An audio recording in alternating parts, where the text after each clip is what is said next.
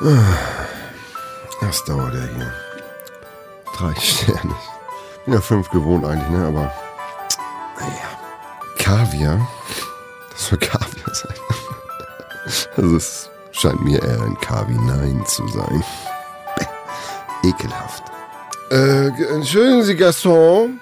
Könnte ich äh, einen stillen Champagner haben, bitte? Mhm. Danke. Ne, Merde. Äh, la billette? Haben Sie sich auch schon mal gefragt, was machen Köche, wenn sie nicht kochen? Hm. Tim Melzer macht einen Podcast. Jawohl, ja. Wer hätte das gedacht? Ähm, ich nicht. Ich nicht, weil ich ja normalerweise einer der Menschen bin, die versuchen, sich jeglicher Trends zu verweigern. Weil ich sage immer, wenn der Melzer mitkriegt, dass was ein Trend ist, dann ist der Trend eigentlich schon wieder vorbei. Ich war also mein eigener Stil-Lackmus-Test. Also bei mir kann man immer generell davon ausgehen, wenn du wissen willst, was in dieser Saison nicht mehr aktuell ist, dann guckst du einfach dann das an, was ich anhab. Ja, ich wollte gerade sagen, ich sehe ich immer an deinen Sneakern. So, ich wollte gerade sagen, so. äh, weiße Turnschuhe ist ganz Ja. in, ist richtig hip. Und Scheidelrasieren ist auch hip. Nicht. Das ist so. Jetzt habe ich rosafarbenen Pullover gerade an, bevor du das anmerkst. Ähm, nee, ich mache einen Podcast. Äh, eine, eine lange und schwere Geburt, muss man sagen. Von der Grundidee, äh, einen kulinarischen Podcast zu Veranstaltungen, über diverse Testläufe, äh, die wir gemacht haben, bis zum heutigen Moment, wo ich mich bereit fühle, die Nummer eins des äh, auch kulinarischen Podcastes namens Fiete Gastro zu machen. Und ähm, ich habe mich selber in Stimmung gebracht, bevor du mich fragst, was ich jetzt die letzte Woche gemacht habe. Ich habe den üblichen Nonsens gemacht. Ich saß gerade im Auto und bin mit beidseitig heruntergelassenen Fenstern äh, am Jungfernstich auf und ab gecruised und habe in Endlosschleife Motorhead äh, eine Coverversion Sympathy for the Devil gehört. Oh, gut. In so asozialer Lautstärke. Bist du geblitzt worden? Da sind ja zwei Blitzer, ne? Wegen Lautstärke oder was? nee, wegen Geschwindigkeit. Alter, ich bin gecruised. Die Leute sollen schon sehen, wer der Assi fährt. Schön den rosa Hemdsärmel Da, raus. da zu blitzen, das macht keinen Sinn. Ich bin gecruised. Man fährt dann so mit 25 Stundenkilometer lang, damit man ja auch wirklich vielen Leuten auf den Sack geht. Und, nee, und habe mich durch äh, relativ aggressive Musik in diesen Modus gebracht, weil ich glaube, eine Grundenergie sollte vorhanden sein bei so einem Podcast. Wir haben, äh, wie sich's für einen guten Podcast gehört, äh, ein Intro zusammengezimmert. Oh ja. ähm, das kommt immer dann, wenn du auf den blauen Knopf drückst. Ähm, entweder machst du das jetzt oder jetzt, damit die Leute zumindest mal wissen, was das Ganze hier überhaupt ist. Herzlich willkommen bei Fiete Gastro, der auch kulinarische Podcast mit Tim Melzer und Sebastian Merget. Chuck, Digga, Props, Digga, ihr habt meinen Respekt. Ihr macht Digga, Mucke, Schicke, Mucke, oh, wie gut das schmeckt. Herzlich willkommen zu Fide Gastro, dem auch kulinarischen Podcast von und mit Tim Melzer und auch ein bisschen Sebastian Merkel. Ich möchte einfach mal erklären, wie diese Geschichte Bitte. zusammengekommen ist. Ähm, ich hatte vor diversen Jahren schon mal das Angebot, einen Podcast zu machen. Zu dem Zeitpunkt war ich im Internet noch nicht so bewandert und wusste nicht, dass es sowas gibt wie abrufbare Musik. Deshalb habe ich das ganze technische äh, Brumbaborium drumherum nicht verstanden und konnte mir das nicht so richtig vorstellen, dass es Menschen gibt, die on demand, das ist glaube ich das große Geheimwort, ähm, sich Dinge anhören, die von irgendwelchen Menschen in irgendwelchen Studien oder an irgendwelchen Mikros, Telefonen eingesprochen worden sind. Habe mich dann ein bisschen damit beschäftigt, bin natürlich von dem einen oder anderen Podcast auch ein Riesenfan geworden. Das wiederum hat mich erstmal unfassbar eingeschüchtert, dass ich gesagt habe, ah, Digga, das will ich nicht machen, das ist mir zu hart. Da möchte ich wirklich an der Stelle meine Props rausschicken an Fest und Flauschig. Das ist einfach äh, ungeschlagen der unterhaltsamste, witzigste, abwechslungsreichste, diskutierbarste und auch wirklich, äh, ja, es ist einfach, ein, man hört da unfassbar gerne zu, auch wenn die ein oder andere Meinung einen hin und wieder mal auf die Palme bringt, auch wenn die ein oder andere Formulierung einen manchmal etwas wütend macht. Aber es sind so viele schöne Dinge da und ich finde, dass das Verhältnis zwischen Olli und Jan wirklich äh, ein perfektes ist. In der Positionierung, in der Sprache, in den Interessen, in der Bildungsebene. Ähm, und das ist dann einfach so, wenn, wenn es das White Album schon gibt, wie will man es denn wiederholen? Wie willst du Ja. als andere Band das machen? Und dazu brauchte ich einen gewissen Abstand und irgendwann habe ich gedacht, ja, aber ich habe schon auch das ein oder andere zu erzählen. Und ich habe auch, ich entdecke gerne und ich spreche gerne mit Leuten und führe gerne Gespräche. Und fand das dann ganz gut. Und dann haben wir beide uns ja zusammengesetzt, dann haben wir erst erstmal ein bisschen positioniert. Wer bist du? Bist du der Witzeonkel, der Moderator? Bin ich der Moderator? Führe ich das Gespräch oder du? Schmeißt du mir einfach nur irgendwelche Zettel zu, welche Fragen ich zu stellen habe? Dann haben wir ein, zwei Podcasts, ja, dann, der Name stand sehr schnell. Das ist äh, richtig. Also, und vor allem äh, noch lustiger, Fun Fact für die Zuhörer, die Domain stand schon seit zehn Jahren. Du alter Fuchs hast sie schon vor zehn Jahren gesichert, äh, pardon, sichern lassen. Wollte ich gerade sagen, also ich ja nicht. Domain Irre. wusste ich bis heute nicht, was das ist. Ich dachte, das sind Mädchen, die mit der Lederpeitsche zuschlagen. Und ich habe mir noch nie eine Domain gesichert. Äh, das hat mein guter Freund Frank Meyer gemacht, der für alles verantwortlich ist, Gott, was ist bei mir mit. was? Das Gute ist, wenn du, wenn du tief einsteigst, dann kannst du dich nur noch steigern. Also ich sage, liebe, liebe Zuhörer, habt Geduld, das kann nur besser werden. Naja, und dann war, also der Name Fide Gastro stand sehr schnell, auch, auch das Logo dazu wurde, ähm, ich, ich würde mal sagen, innerhalb fünf Minuten äh, zusammengekloppt irgendwie und das passte alles und es fühlte sich gut an. Dann haben wir gesagt, oh, der Sprecher, also wir sind, haben uns von der Verpackung her erstmal Ja. sozusagen angenähert. Dann war klar, ah, wenn, dann, ich brauche ein Intro, ich brauche ein Intro. Und da ich selber jetzt nicht äh, am, am, am Chaos-Pad oder am DJ-Pult sonderlich fähig bin und auch noch selten äh, irgendwelche musikalischen Mixturen zusammenzimmern kann, war mir sehr schnell klar, weil ich finde, es ist eine der schönsten Sprechstimmen, die wir in Deutschland haben, äh, dass das Bo unser Intro einspricht. Das war auch klar. Dann haben wir losgelegt, kreative Ergüsse, haben diverse, ähm, wie soll man sagen, Testläufe? Nee, nee die, diverse Ideen gehabt, Ja. was alles in diesem Podcast stattfinden soll. Riesen von, Brainstorming. von Top 5 der Lieblingsrestaurants, Top 5 der diesen, Top 10 hier, das, das, jenes irgendwie. Dann haben wir diverse äh, äh, Jingles einsprechen lassen. Ich hau einfach mal einen raus. Äh, äh, Smells Like Teen Spirit von Nevermind. Gefährliches Halbwissen. Von und mit Tom Melzer. Jim Melzer. Von und mit John Melzer.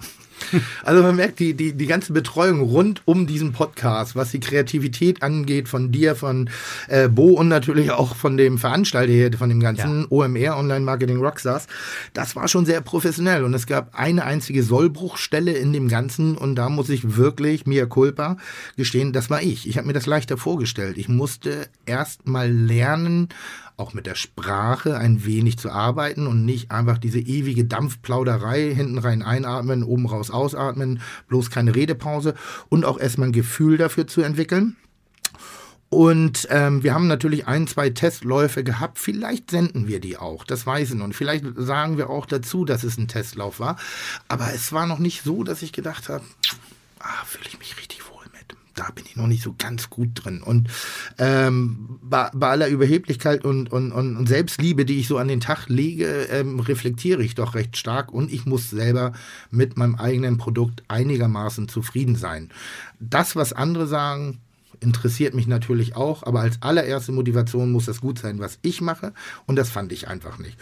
Und jetzt sitzen wir hier am Samstag, relativ kurzfristig. Normalerweise ist der erste Podcast, ich sag mal, Monate im Voraus vorbereitet, wird über irgendwelche Marketing-Mediendinger äh, getestlauft, äh, wird den Partnern vorgestellt, ob das äh, eventuell interessant ist, sich in diesem Umfeld zu präsentieren. Das machen wir mal anders. Wir machen es wirklich den ersten Podcast relativ spontan. Melzer-Style.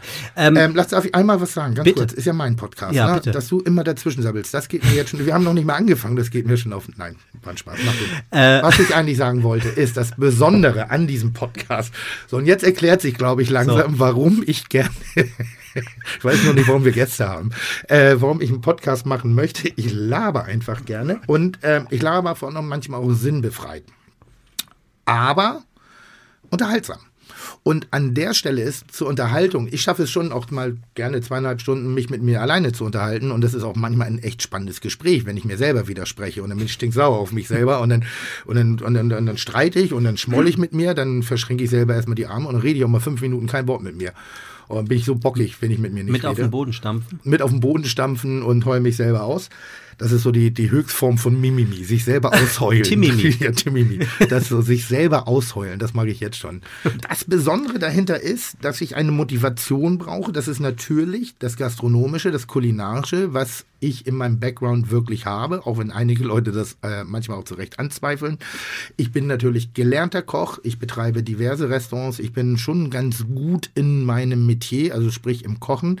Ähm, für die Menschen, die mich nicht kennen, ich äh, mache auch seit diversen Jahren Kochformate im Fernsehen, habe, glaube ich, ziemlich zu diesem Megatrend beigetragen, Kochen überhaupt im Fernsehen passieren zu lassen. Mit der Sendung Schmeckt nicht, gibt's nicht.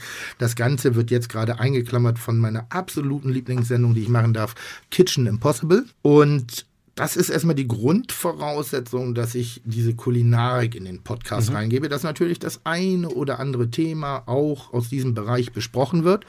Äh, ich hoffe oftmals sehr kontrovers, weil sich gegenseitig zu bestätigen, finde ich relativ langweilig. Also ich hoffe auf viele tolle Gesprächspartner, die auch mal eine andere Haltung, eine andere Meinung haben zu diesem ganzen Thema, die vielleicht auch eine Leidenschaft da drin haben, die mich vielleicht auch manchmal eines Besseren belehren können oder die auch einfach manchmal nur sagen, Tim, du bist so schlau und was du so sagst und wie du das sagst, das ist richtig spannend, da höre ich gerne bei zu.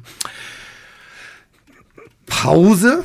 Jetzt komme ich an den wesentlichen Punkt ran und darauf freue ich mich wirklich am meisten. Ähm, das Gewerbe, in dem ich mein Geld verdiene, nennt sich normalerweise Gastgewerbe, wird mhm. bezeichnet als Dienstleistungsgewerbe. Ja. Da steht mir die Kotze im Hals, wenn ich das Wort höre, Dienstleistungsgewerbe. Ich betrachte mich eher als professioneller Gastgeber. Und ich liebe es, das ist die Quintessenz meines gesamten Schaffens, egal ob als Koch, ob Wirt, als Gastronom, als Kreateur von Räumen, als Mitarbeiter, wie auch immer Schuler. Ich bin Gastgeber und ich liebe es, Gäste zu haben. Und ich liebe es auch manchmal komplizierte Gäste zu haben. Ich liebe es manchmal betrunkene, fröhliche, lachende, diskutierende, streitbare Gäste zu haben. Hauptsache Gäste. Und da kommst du jetzt ins Spiel. Sebastian Merget. Ich habe den Namen von so ein bisschen verschluckt. Du machst natürlich auch noch äh, äh, die eine oder andere kulturelle Veranstaltung bei uns im Hause, äh, unter anderem die Brüllerei und die wirklich legendäre Weihnachtsleserei, wo ich sehr deutlich mal gespürt habe, was das Wort bedeutet, Schuster bleibt bei deinen Leisten. Da kannst ja. du ja vielleicht nachher auch noch was zu erzählen. Aber lange Rede, kurzer Sinn. Und ich hoffe, es sind jetzt noch irgendwelche Leute dabei, weil ich rede sehr viel und ich rede vor allen Dingen sehr lange Sätze, sehr verschachtelte Im Sätze. Podcast aber ich okay. komme immer auf den Punkt. Im Podcast völlig okay. Gäste. Richtig. Die lädst du ein. Die du nicht kennst. Also du kennst sie wahrscheinlich schon, weil du viele Menschen kennst, aber das Prinzip ist, du bekommst einen klassischen Überraschungsgast. Ich habe ein Blind Date hier. Du hast ein Blind Date hier, genau. Ähm, es geht natürlich um das Thema Kulinarik, aber äh, auch um Infotainment. Das heißt, ja. ihr dürft äh, labern über was ihr wollt. Ein paar Dinge ähm, habe ich für euch immer vorbereitet. Ihr entscheidet, ob ihr darüber reden wollt oder nicht. Mhm.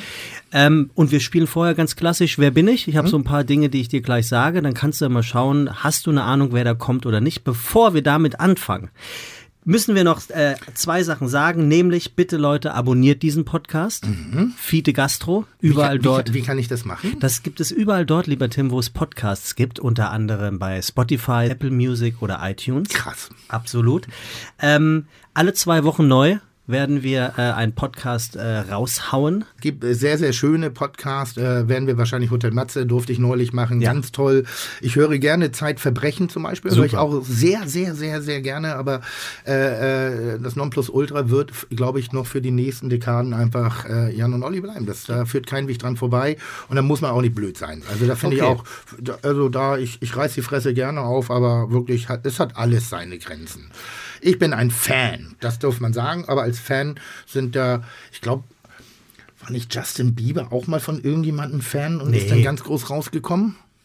Doch, ich glaube ja. Ich glaube, der war ein Fan von jemandem und hat dann gesagt, aufgrund dessen hat er auch Musik gemacht und so sehe ich mich auch. Ich bin sozusagen ja. ein Fan. Okay und denke so, in meinem jugendlichen Alter, vielleicht steht mir diese Karriere auch bevor. Man weiß es nicht, man weiß es nicht, man munkelt nur. Ich bin ja Fan von dir und ich muss mich entschuldigen, ja. Tim. Ich habe dir was mitgebracht als kleine Entschuldigung. Ui. Äh, Gastro Vitamalz. Ja. Herrlich. Ja. Warum? Naja, du hast sehr freundlicherweise äh, letztens deine Zeit dafür geopfert, für mich eine Reservierung in einem Restaurant zu machen und ähm, ich oh, bin nicht hin. Dafür hasse ja. ich dich. Ich wollte mich dafür nochmal ganz herzlich entschuldigen. Na, das wäre zum Beispiel so ein Thema, über das wir wirklich lang und ausführlich diskutieren können. Reservierungsverhalten von Gästen, Gästen in Restaurants. Ich habe abgesagt. Du, ich, muss, ich, ich fasse die Geschichte kurz zusammen. Sebastian Merget äh, ist auf der Pirsch gewesen, äh, lange nicht mehr sich in einer festen Beziehung befunden und hat dann wohl ein Mädchen kennengelernt, wo er gesagt hat, es lohnt sich einen Euro zu investieren und damit meine ich nicht für eine Stunde und eine schnelle Hotelnummer, sondern ich meine jetzt wirklich so in das gesamte erste Date, ruft mich an, fragt, Digga, wo kann man denn anständig essen gehen? Und ich habe gesagt, wenn du Humor hast und wenn du deine gute Seite zeigen willst, dann gehst du mit ihr zum Chinesen. Und zwar ein bestimmtes chinesisches Restaurant am Hauptbahnhof, man kann den Namen sagen, darf man glaube ich im Ja, klar, Podcast, Dim Sum. Dim, Dim Sum Haus, ähm, wo man eben sehr gut essen kann und wo man noch besser isst, wenn man den Eigentümer und die Köche kennt. Das tue ich. Also habe ich höchstpersönlich bei dem Eigentümer angerufen, der sich in San Francisco befunden hat, Autsch. der von San Francisco aus deine Menüabfolge geplant hat, alles vorbereitet Autsch. hat, die Tischdeko organisiert hat, euch einen schönen Tisch, die richtigen Getränke kalt gestellt hat. Also weil ich dann auch noch gesagt habe, gebt euch, ja, gebt euch ein bisschen mehr Mühe. Zwei Tage später rufe ich äh, Sebastian an und frage, na, wie war es denn beim Chinesen? War es ein Erfolg? Und er sagt, ah, bin ich gar nicht gewesen. Das nervt. Also da muss ich schon sagen, da war ich auch ein bisschen pissig mit dir. Völlig zu Und Recht. deine Entschuldigung ist ein Malzbier. Nee, das ist der Anfang. Ach so, gut. Ich habe ein Malzbier. Imperium ist gerade in der Mache. Tim, Ja. der erste Gast, die Wollte ich noch ganz Gästin. kurz sagen. Wir sind, ich habe mir geschworen, ich mache nichts Verstecktes. Bitte. So, wir haben schon zwei Podcaster aufgenommen. Ja, da bin ich von meiner Gesprächsführung aus nicht so glücklich gewesen. Und ich Okay. habe gedacht, die Motivation, diesen Podcast zu hören, das passt noch nicht unbedingt. Ähm, ich habe mir eine ungefähre Vorstellung ja von den Gästen, die du mir da zur Verfügung gestellt hast. Das heißt, wir werden eine bunte Mischung haben. Achtung, Absolut. jetzt kommt eine kulinarische Assoziation, ein Kessel buntes. Ach, wie schön. Ach, schlimm. Ich wollte es nicht sagen, aber es kam einfach raus. Kommen noch mehr so Dinger. Da, dafür können wir eine Kasse einführen. Das ist so eine, so eine, wie heißt das da beim Fußball, wenn dann die alten Männer über die jungen Männer in Ach kurzen so, hier, wie, wie, bei, wie bei Doppelpass. Du meinst so ein eine- Phrasenschwein. Ein Phrasenschwein, Ja. ja. Lass uns ein Ja, Phrasenschwein. dann kriegen wir direkt von Vegetariern aufs Maul. Äh, dann nennen wir einen, Phra einen Phrasenkürbis. Ein Phrasenkürbis. Ein Phrasen, das ist gut. Das mag ich wir, sehr gerne. Wir machen einen Phrasenkürbis, den hüllen wir uns auch selber aus, dann stellen eine kleine Kerze rein, schneiden auch den Schlitz selber rein und haben dann einen Phrasenkürbis. Und ähm, aber ich weiß natürlich, dass die Gäste aufgrund meiner bisherigen Erfahrung auch prominente Leute sein können. Das können Leute sein aus meinem persönlichen Umfeld, ähm, also mit denen ich bef wirklich befreundet bin. Ja. Das können allerdings auch Leute sein, mit denen ich nicht befreundet bin, die ich Ja. selber nur aus der Gala kenne. Das können aber auch Leute sein, die man so gar nicht kennt. Ich aber wiederum vielleicht doch ein wenig was mit anfangen kann. Ähm, aber es müssen nicht zwangsläufig Prominente sein. Es müssen nicht nur kulinarische Personen sein. Also ich hoffe ja natürlich, dass der dicke, das kleine dicke weiße Kind aus Berlin irgendwann mal zusagt, äh, sprich das Raue. Ähm, genauso freue ich mich natürlich über Stars und Sternchen. Ähm, allerdings auch über einfache Menschen, die vielleicht was mit Kulinarik zu tun haben. Okay, ich stopp dich jetzt einfach mal, damit wir anfangen. Und jetzt kommt mein Uh, erster Wort. da, die Frage habe ich noch. Ist mein erster Podcast. Ja. Mal, wie lange ist denn der so im Schnitt? solange du willst, in der Tat. Wirklich. Aber ich denke, so eine, eine Stunde, 20 Minuten ist gut. Eine Stunde. Wie lange haben wir jetzt schon? Jetzt haben wir ähm, gute 15 Minuten. Das läuft. Ja, finde ich auch. Also, Wer bin ich? Der, Oh, Gast, oh, der der, Gast, der jetzt Gast. Kommt, ja. der schon da ist, aber Ja. du siehst ja noch nicht, sagt, es gibt kaum Restaurants in Hamburg, die guten Fisch anbieten. Äh, sagte das auch über meine Restaurants? Das musst du ihn fragen. Ähm, Was ein Pimmelpeter, du. Ganz, ganz, offensicht, ganz offensichtlich, ja, ganz offensichtlich äh, sch- scheint er auf alle Fälle äh, gerne seine Meinung kundzutun. Auf der einen, auf der anderen Seite ist Ah, er sich ich weiß, auch wer nicht es zu, ist. Ich jetzt weiß, schon. Ich weiß, wer es ist. Ich will noch eine Sache sagen. Es ist Steffen Hensler und er meint jetzt Werbung für seine eigenen Bumsbuden, für seine Mathe-Schubserei machen zu müssen. Nein, der ist es nicht. Ist es nicht. Nein. Ähm, der Gast äh, ist schon zweimal für ein Mittagessen nach Paris geflogen. Oh. Nur fürs Essen. Nur fürs Essen. Ah, das ist natürlich, aber in der heutigen Diskussion mit der, mit der kleinen Schwedin und so und dem, dem, ich habe gerade diesen neuen Begriff gehört, es gibt so ein Flugschämen auf Schwedisch. Das ist der neue Trend. Man schämt sich, Flugreisen zu machen. Ach, Flug, Schä, also Schämen, Schämen, im Sinne ist mir schämen. unangenehm. Schämen, ich dachte schämen. ein Schema, wie man Nee, fliegt. schämen, Ja, schämen. ich muss sagen, ist bei mir auch langsam aber sicher angekommen. Fahrt mehr Bahn, Leute. Ja, das, na, ja, man hat recht, ja. Also wirklich. Ja. Ähm, noch ein Tipp. Mhm. Er hat bereits, irre, es ist wirklich irre, er hat bereits 105 Drei-Sterne-Restaurants besucht. Na gut, da weiß ich ja, wer das ist. Da gibt's ja nur einen. Nämlich? Sehr gute Wahl, muss ich sagen. Sehr gute Wahl. Danke. Herausragend recherchiert. Ähm, ich würde sagen, ein Freund, mit dem ich leidenschaftlich gerne diskutiere und auch ja. sehr oft anderer Meinung bin über äh, Qualitäten und äh, den Standard von Restaurants und was es als gut zu bewerten gilt. Ähm, ein, ich sag mal, autodidaktischer Gastrokritiker. Er hasst es, wenn ich sage Foodblogger. Nennen wir ihn ab jetzt nur den alten, den Foodblogger. So, da, da starten wir gleich schön ins Gespräch rein. Der einen Namen. Ähm, der hat auch noch einen Namen, äh, er hat, aber ich sage, nur damit ich richtig bin, er ist ein Foodblogger, richtig? er hatte mir im Telefongespräch gesagt, bitte nennt mich nicht Foodblogger. Hat er gesagt? Er ist ein Foodblogger. So gut kenne ich ihn. Ich weiß, er ist ein Foodblogger mit einem sehr schönen Foodblog, äh, der sich äh, Trois Étoiles nennt, sprich drei Sterne, wird von äh, betreut und äh, äh, gefüllt mit wirklich sehr, sehr schönen Re Restaurantrezensionen. Julian Walter. In der Tat. Und somit bitten wir jetzt Julian Walter hier, Ach, den schön. ersten Gast bei Fiete Gastro. Da oh, ist wie er. schön. Wunderschönen guten Tag. Ist eine, eine, eine, ich bleibe mal einfach sitzen, damit man mein Sprechtempo, weil jetzt sich in die Arme zu fallen, das wäre so sinnlos vom Radio. Ne? Also ja, das sehen die Leute nicht. Ist übrigens eine der Geschichten, die ich unfassbar dämlich finde, wenn du äh, äh, ähm, in einer Fernsehaufzeichnung mhm. bist. So, man, man sieht sich oben auf dem Flur, man sieht sich beim Schminken, man sieht sich beim Umziehen, man, man trinkt ein Bierchen zusammen, man, man schnackt ein bisschen, man sieht sich vor dem Auftritt hinter den Kulissen dann trennt man sich für ungefähr 30 Sekunden, dann wird man anmoderiert, man hat den Auftritt, dann kommen die anderen und dann, ey, hallo, du Klassiker. auch. Und man fällt sich in die Arme und als ob man sich Ewigkeiten nicht gesehen hat, wo ich sage, was soll das? Ne? Aber äh, ich freue mich, ich mich wirklich, wirklich, wirklich sehr, weil ich glaube, äh, dass Julian Walter bestätigen kann, dass ich eine große Inspirationsquelle für, äh, sein, für sein Schaffenswesen bin. Ähm, manchmal muss man auch nur wissen, was man nicht will im Leben. Ähm, Herzlich willkommen, toll. Vielen Dank. Ich Tolle Überraschung. bei euch zu sein. Tolle Überraschung. Dazu muss, dazu muss man sagen, Hut ab, dass ihr ihn rangekriegt habt, weil Julien ja, wie gesagt, auch hin und wieder mal fürs Mittagessen einfach nur in Frankreich ist. Und, äh, das stimmt wirklich? Das stimmt, ja. Eins der größeren Rätsel, auf die ich gleich, oh, das ist gut, muss ich mir gleich mal aufschreiben. Das, weil das ist wirklich eine Sache, die mich persönlich, ich mache mir mal kurze Fragennotizen, während Bitte. ich so. Schreib das doch mal in deinem Blog. Lieber, lieber äh, Julien, ja. Ich heißt er nicht Julien oder heißt du Julian? Nein, Julien ist ganz richtig. oder einfach nur Julien, weil es kulinarischer es klingt. Es gibt so viele Möglichkeiten, meinen Namen falsch auszusprechen, ja. aber daran habe ich mich schon gewöhnt. Ja. Also. Foodblogger findest du auch richtig ja, scheiße. Ne? Super. Ja. so, so, ein Instagrammer bist du. Du genau. bist Influencer. Bist du? Ach, das, ähm, ich beeinflusse bestimmt einige Köche, ja. aber ich würde mich natürlich niemals so bezeichnen wollen. Umschreib doch mal mit wenigen Worten oder auch mit vielen Worten, weil wir die Zeit haben wir ja. Was machst du exakt? Also im Rahmen, im Rahmen des im Rahmen, Im Rahmen meiner kulinarischen Passion versuche ich, ähm, um die Welt zu reisen und Restaurants zu entdecken, die mich wegen ihrer wegen ihres Essens emotional berühren können und abholen. Mhm. Das versuche ich in erster Linie.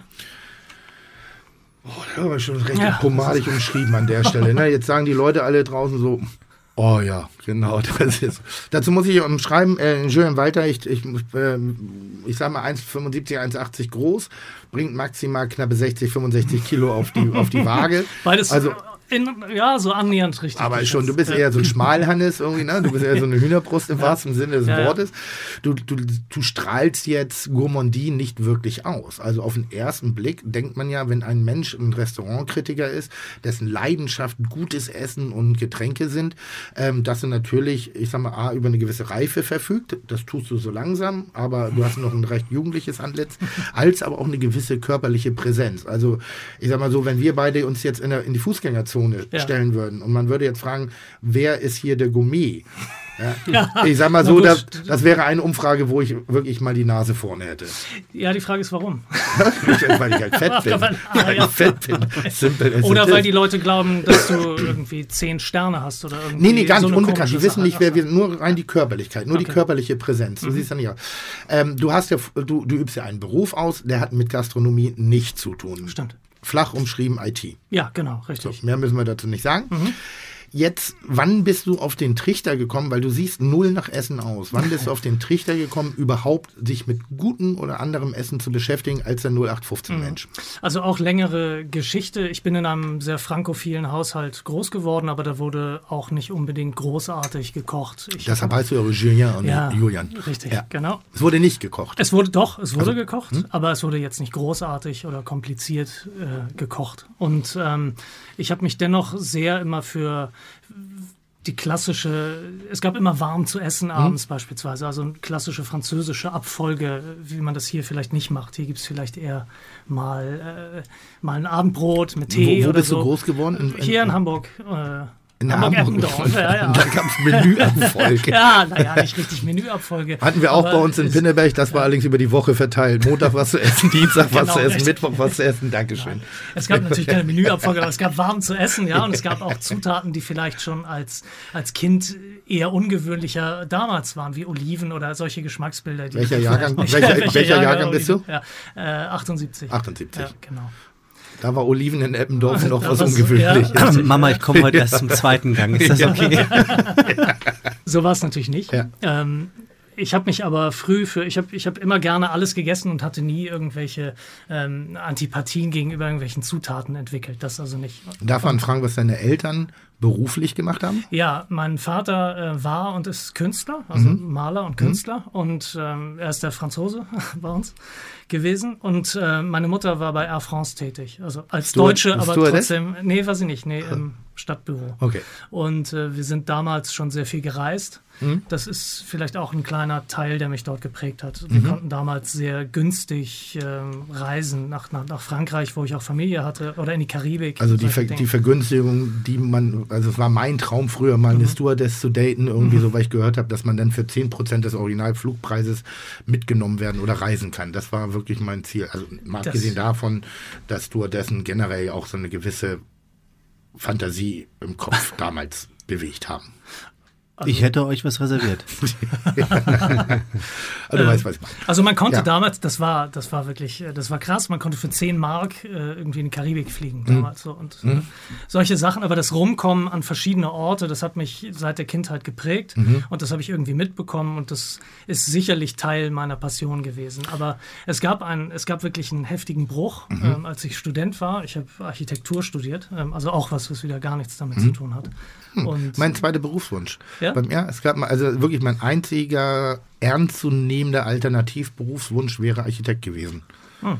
Weil ich das immer sehr spannend fand. ja, du bist ja auch oft so ein schwarz angezogen, das passt. Architekten haben auch immer. Nee, das ist, weil ich fett bin. Sehr gut. ähm, das ähm, hatte, also als Student habe ich mich sehr schlecht ernährt. Da habe ich, was Studenten oft machen. Ich habe mich viel von Tiefkühlpizza und Mikrowelle und sowas ernährt und mochte das aber eigentlich alles gar nicht.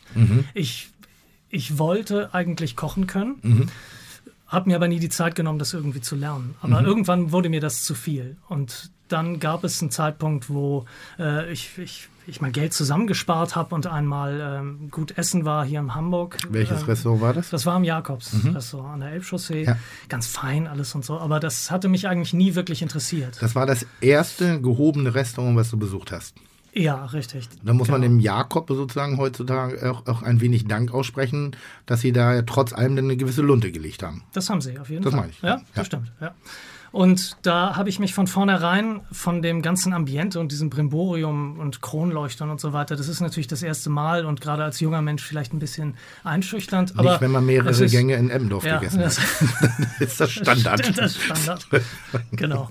Ähm, das äh, hat mich, also mich hat von vornherein dort die Qualität der Zutaten ähm, begeistert. Das, das war das, was mir eigentlich als erstes aufgefallen ist. Die exquisite Soßen und schön gekochte Gemüse, richtig gegarter Fisch, solche Dinge, die haben mich sehr begeistert. Und das Erste, womit ich dann angefangen habe, zu Hause zu kochen, war nicht irgendwie was, was Einfaches, sondern gleich komplizierte französische Soßen zu machen. Das war eigentlich das Erste, was ich dann irgendwann kochen konnte. Aber zu der Soße konnte ich immer noch kein Fleisch vernünftig braten. Also das hat mir auch nicht wirklich weitergeholfen. Aber so bin ich dann äh, dazu gekommen, überhaupt mich damit auseinanderzusetzen, wie kompliziert es wirklich ist, äh, wie viel Handwerk man aufwenden muss, wie wichtig das ist, gute Zutaten zu beschaffen, all diese Dinge. Warum bist du selber nie in die Küche gegangen und hast Koch gelernt zum Beispiel? Also wenn das so eine Leidenschaft ist? Weil sich die Dinge eben anders ergeben haben. Das ist, ähm, ja, ich bin eben. Durch was? Ich, naja, durch, durch, durch äh, Möglichkeiten, durch, durch mein Studium und dann Okay. durch berufliche Möglichkeiten. Das hat sich eben anders ergeben. Aber ich habe immer die, die, Passion des Genusses weiterverfolgt. Und ich Mhm. glaube, wenn man selber in der Küche als Koch steht, weiß ich auch gar nicht unbedingt, ob man das immer kann. Jetzt sagst du gerade, dass deine Erstmotivation selbst erlebt war. Das heißt, du hast sie persönlich wahrgenommen. Wie, wie ist denn das? Also, ich, ich würde sagen, dass ich auch so eine Grundvoraussetzung in mir drin trage, gutes Essen wahrzunehmen und auch zu essen. Ich erinnere mich gerne an meine erste Geschichte zurück. Ich bin halt früh zu Hause rausgeflogen, weil ich so rede, wie ich rede und weil ich so bin, wie ich bin, äh, mit 18 Jahren und hatte dann eine, eine Einzimmerwohnung im Drosteiweg in Pinneberg. Und habe dann, ich war der Erste in meinem Freundeskreis, der die eigene Bude hatte. Das heißt, wir haben uns relativ oft getroffen und natürlich gab es auch den Pi- Pizza-Lieferservice. Und aufgrund eines sehr angestrengten und, und minimalistischen Budgets habe ich dann hin und wieder auch mal in der Vorbereitung für eine schöne Partynacht in der Carina, in der Good Old Carina, äh, Oldie Night äh, äh, gekocht. Und zwar meistens Nudeln mit Hacksoße. Ja. So, mein Prinzip war Hack in Topf, Dosentomaten in Topf, irgendwie, dann, wenn ich Glück hatte, gab es dann noch so ein Tütchen mit Gewürz irgendwie in Topf, Deckel drauf, gekocht, Nudeln gekocht, also auf alles kein Wert gelegt und dann serviert. Das hat immer ausgereicht als Vorbereitung für die Freitagabendnacht, aber ich habe dann wirklich eine, relativ schnell so einen Geschmacksfrust empfunden und hab, fing dann an, das aufwerten zu wollen. Und dann fing ich an, und ich weiß nicht, wo ich es her hatte, ob ich es vielleicht aus dem familiären Umkreis habe, ich fing dann an, das Hack anzubraten. Das habe ich vorher nicht. Vorher habe ich ja wirklich alles nur in den Topf geschmissen, aufgekocht. Dann fing ich an, anzubraten. Dann habe ich Zwiebeln, Knoblauch dazu gefügt. Dann fing ich an, meine Karotte reinzuschneiden. Dann fing ich an, oh, das wird aber lecker süßlich. Dann hatte ich so eine Süßphase. Da habe ich praktisch Wischi-Karotten oder Wischis-was-Karotten Ja. Nicht Wischis was, Wischi-Karotten erfunden. Ich habe die wirklich erfunden. Ich hatte keine Ahnung, was es ist, aber ich habe sie im eigenen Saft langsam vor sich hin dünsten lassen, den Geschmack rausgekitzelt, an ganz banalen Dingen. Und dann habe ich gesehen, wie meinen Freunden das schmeckt. Also wie gut denen das gefällt, dass das so, oh, das ist aber lecker, komm noch mal ein zweiter Topf. Und dann, und dann fing wirklich an, halbstarke Pinneberger Lümmel über die Menge des Marihuans oder Oregano äh, oder wann man den Rosmarin, nicht, nicht tief, nicht lange, nicht, nicht irgendwie, wir haben immer noch Dosenbier und Küstennebel gesoffen, aber wir fingen an, uns darüber zu unterhalten. Und dann gab es so die ersten Streitereien, dass die Karotten wieder rausgeflogen sind, weil der ja, will Fleisch und so. Aber Geschmack war uns, mir schon wichtig. Und er war irgendwie vorbereitet aus meiner Familie. Aber Ja. es war noch nicht so, dass ich es im Kopf hatte. Also es war nicht, nicht intellektuell, sondern es war wirklich so, ich selber habe gedacht, oh, Essen ist lecker. Aber Das ist es der Spaß. Moment, wo du gedacht hast, du hast vielleicht ein Talent dafür? Nein, nein, nein, nein. Ich, mir ist nur aufgefallen, dass, also im Nachhinein, in der Nachbetrachtung, dass ich selbstständig meine Rezepturen verbessert habe, selbstständig dran gearbeitet habe, selbstständig ästhetischer gearbeitet habe, selbstständig versucht habe, mehr mit Geschmack zu arbeiten, Nuancen zu schaffen irgendwie. Und wir reden immer noch von der Spaghetti Bolognese. Ne? Deshalb behaupte ich bis heute auch, dass es mein Masterdish ist. Dass ich äh, ähm, da über die Jahrzehnte wirklich mich immer weiterentwicklt habe. Aber meine Frage basierte eigentlich darauf, oder die ich noch nicht gestellt habe, wollte nur euch dran teilhaben lassen. Ähm, Das ist mir so selbstlos, wirklich. ah, schön. Wie weit man, wenn du jetzt, wenn es nicht passiert wäre bei dir, wenn du nicht dieses Bedürfnis, weil du hattest ja eine Motivation, ins Jakob zu gehen. Was war die Motivation? Also das, das Interesse und das Bedürfnis, wissen zu wollen, wie gute Zutaten in richtig gut schmecken, hatte ich. Ich kann mich nicht genau daran erinnern, wie das entstanden ist. Ähm, das kann ich nicht. Aber ich wollte wissen, wie sind die Dinge, wenn sie Profis richtig gut zubereiten. Das Interesse war da. Natürlich auch, weil ich mit Freunden gekocht habe und solche Dinge. Dann allerdings eher nach Rezept, nicht so wie du das gerade geschildert hast, dass man selber äh, kreativ wurde, sondern eher nach Rezept. Das konnte alles gewesen sein. Klassische, französische, komplizierte Sachen, bis zu irgendeinem Thai-Gericht oder ähnliches. Aber Wie alt warst du da? ähm, vielleicht so 16, sowas. What? Ja. Du hast mit deinen Freunden klassische französische Gerichte ja, mit 16, 16 bis Jahren. 18, ich kann das immer schwer. Äh, Eppendorf ist noch aber schlimmer, als ich jemals nein, nee, gedacht habe. Ja so. Aber mit Vielleicht war ich 16, auch schon 18 bis 20. also kann bei mir kam es also wirklich mit 18 aus der Notwendigkeit raus, Ja. weil ich mich ernähren musste. Ich musste und ich wollte Ja. nicht ewig. Nee, es gibt noch eine kleine Erinnerung, die ich habe, wovon ich echt angewidert war. Das ist auch, damit habe ich auch diese Geschichte für mich ein für alle Mal beendet. Äh, damals habe ich natürlich bei Aldi eingekauft. Mhm. Oder irgendeinem anderen Discounter, den es damals, glaube ich, noch nicht gab. Und da gab es so legendäre Spaghetti, Aurum-Spaghetti. Ja, die kenne ich nicht. Die musst du mal probieren. Also da, na, da, da musst du einfach mal, um das auch zu auch mal so, ich glaube ja, um zu verstehen, auf welchem Niveau man Mhm. manchmal ist. So und dann habe ich, ich habe davon immer rülpsen müssen. Und der Rülps hat und der Rülps hat so unfassbar gestunken und war so widerlich. Also das ist so, ma- manchmal denkst du so.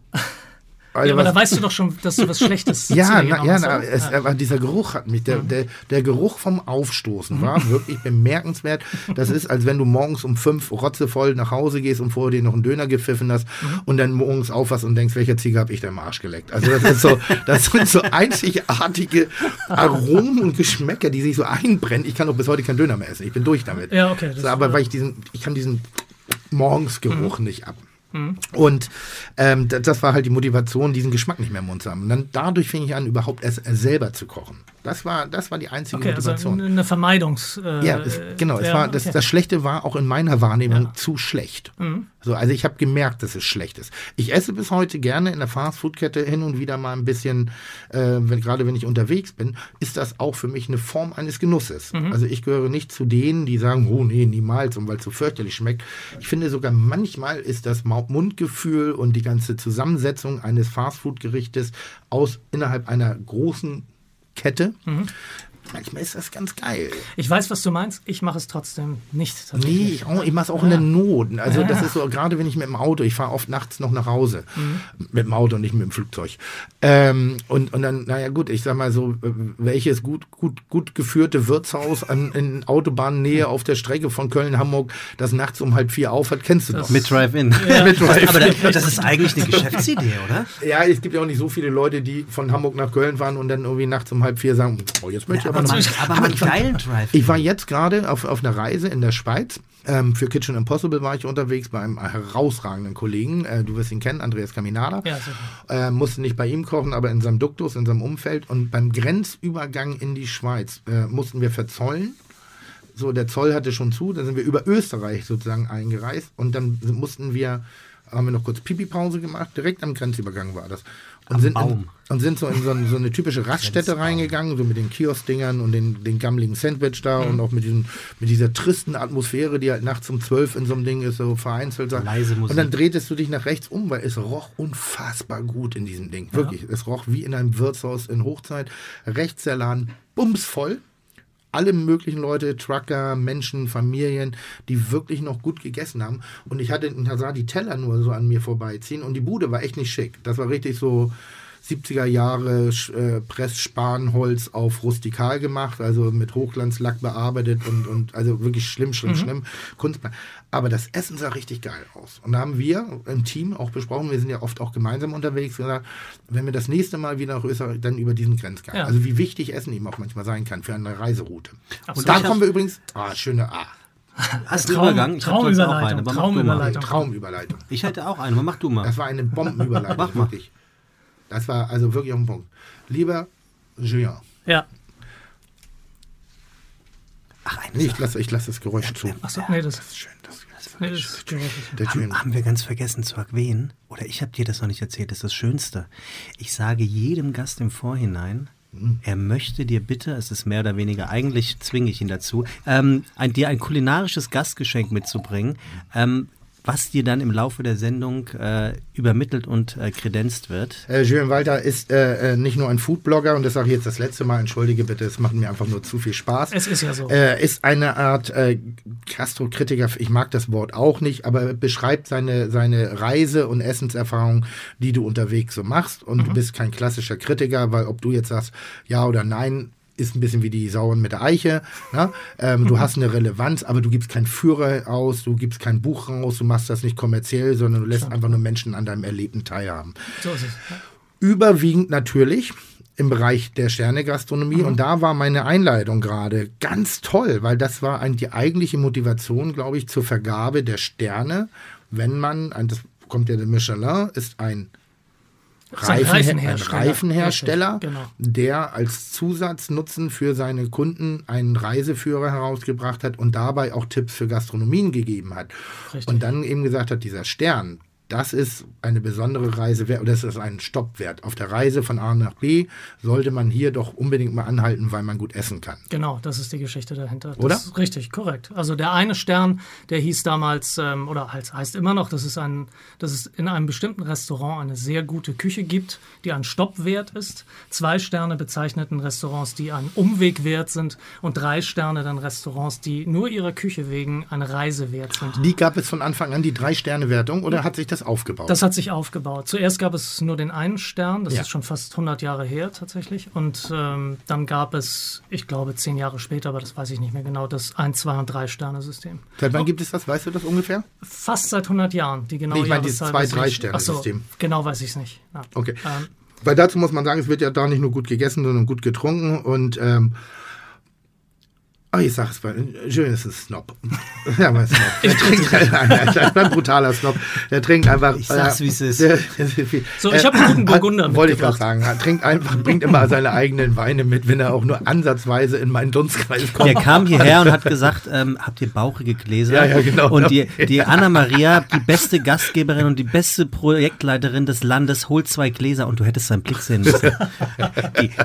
Es tut mir leid, Julia, aber so war das. Ja, Könnt ihr vielleicht drüber in die Bullerei bauchige Gläser holen? aber, ich habe es charmant gemacht, oder? Aber wir Ja. sind ja bei den Online-Marketing-Rockstars. Hier gibt es ungestrecktes So. Koks, aber die scheißen drauf auf den Genuss von den besten Burgunder. Genau. Also die kennen sich mit anderen Qualitäten aus. Ja. Ähm, natürlich nicht, reines Klischee-Denken und Wissen. aber du hast einen exquisiten und herausragenden Weingeschmack. Kann, können wir auch gleich nochmal erzählen. Ähm, was hast du mitgebracht? Ich habe aus dem Mourgund ein Moret Saint-Denis, so heißt die Lage, und der Winzer heißt Hubert Lignier.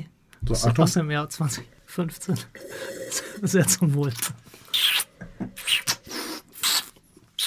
Ist noch ein bisschen kühl, aber. Und? Hast du Spaghetti gegessen? Nee, so macht man das. ich, bin ja, ich bin ja ein Säufer und kein Genießer. Aber obwohl ich gute Qualitäten beurteilen kann. Ähm, aber das ist ein sehr, sehr, sehr schöner Wein. So haben wir uns übrigens kennengelernt. Stimmt, ja. Ich habe damals eine Gastronomie betrieben, äh, äh, ähm, der Off-Club. Ein sehr spannendes gastronomisches Konzept, auch mit einem ähm, sehr talentierten Koch, der inzwischen auf eigenen Füßen steht und sich auch ganz gut macht in Hamburg. Ähm, da auch sich auch in die Sterneregion gekocht hat. Und aber der, der, Ansatz des Off-Clubs war eigentlich in einer ah, anarchistischen Art und Weise dem Genuss zu widmen. Und zwar anarchistisch im Sinne von Atmosphäre. Es war eher so ein Underground-Club mit unterschiedlichen, auch äh, äh, bordelligen, puffigen, äh, düsteren, straßentauglichen, äh, situativen Momenten da.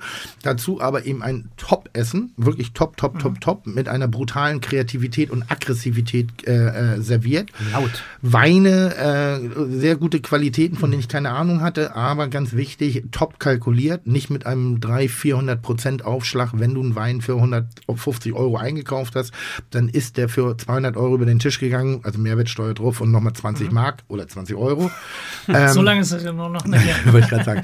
Und dann einfach so, wenn du genießen wolltest, kannst konntest du genießen. Ich habe dich nicht dafür bestraft. Ich habe dir nicht zu hohe Preise abgenommen. Ich habe nicht irgendwie so, dass ich war nur der Wirt sozusagen. Ich habe das ganze Setting ge äh, entwickelt, die Ideen gehabt und habe dann ganz tolle Leute gehabt. Und irgendwann saß äh, Jean bei uns im Laden und ich so, oh, der Walter ist im Laden, Julian Walter. Und ich so, hu? Der Walter trotzdem. Und ich was? So, weil ich, ich kenne mich einfach nicht aus. Das ist so, ich kenne die gängigen Führer, ich lese sie nicht, ähm, weil sie mich auch wirklich herzlich, also mich interessieren sie auch nicht so, so, ich, ich mag gerne ihm zuhören. Egal, mich interessieren die Führer nicht. Und dann haben sich alle meine Mitarbeiter in die Hose gemacht. Also, schön Walter, oh, das trinken wir hier. Und dann hat der Julian Walter sich schon äh, drei Weine aufreißen lassen. In der Vorbereitung, weil das macht man so. Was, ne? was heißt das? Naja, du bereitest Weine vor. Du, er, er guckt sich gerne die Weinkarte an und bestellt dann äh, zum Menü sozusagen die Weine. Okay. Das konnte man bei uns nicht, weil wir carte blanche hatten. Das hieß, wir hatten kein Gesetz, wir Mhm. hatten mehr oder minder eine Art von Überraschungsmenü, was sich einer Thematik meistens unterworfen hatte. Und hatte dann sehr schöne Weine ausgesucht und ähm, dann habe ich gesagt, haben wir noch was Besseres im Haus? Und weil ich mich selber nicht auskenne, musste ich meinen Sommelier fragen, hatten wir. Stimmt, er hatte dann äh, ja einen schönen Wein aus Bordeaux, mit dem du dann. Und den habe ich um dann Ecke auf und dann habe ich den aufreißen lassen und habe den als offen ver verkauft. Ja. hatte einen gewissen Einstiegspreis, glaube ich, hatte eine gewisse Qualität und darüber äh, sind wir dann ins Gespräch gekommen, weil er natürlich in dem Moment der Gastrokritik, also die die die Negativinkarnation eines Gastrokritikers ist, wo, wofür ich sie hasse, dass sie eine Macht im Laden ausstrahlen. Das, du, er hat sich nicht so benommen. Also du warst ganz fein, du warst wirklich, wirklich, du warst überhaupt nicht negativ, aber das ist das was ich nicht mag, irgendein Kritiker betritt den Raum und alles, oh nee, das ist, und jetzt müssen wir anders, wo ich sage, was ist denn drei Minuten vorher schlechter gewesen und was wird zehn Minuten später besser? stimmt, das ist ja. blödsinnig.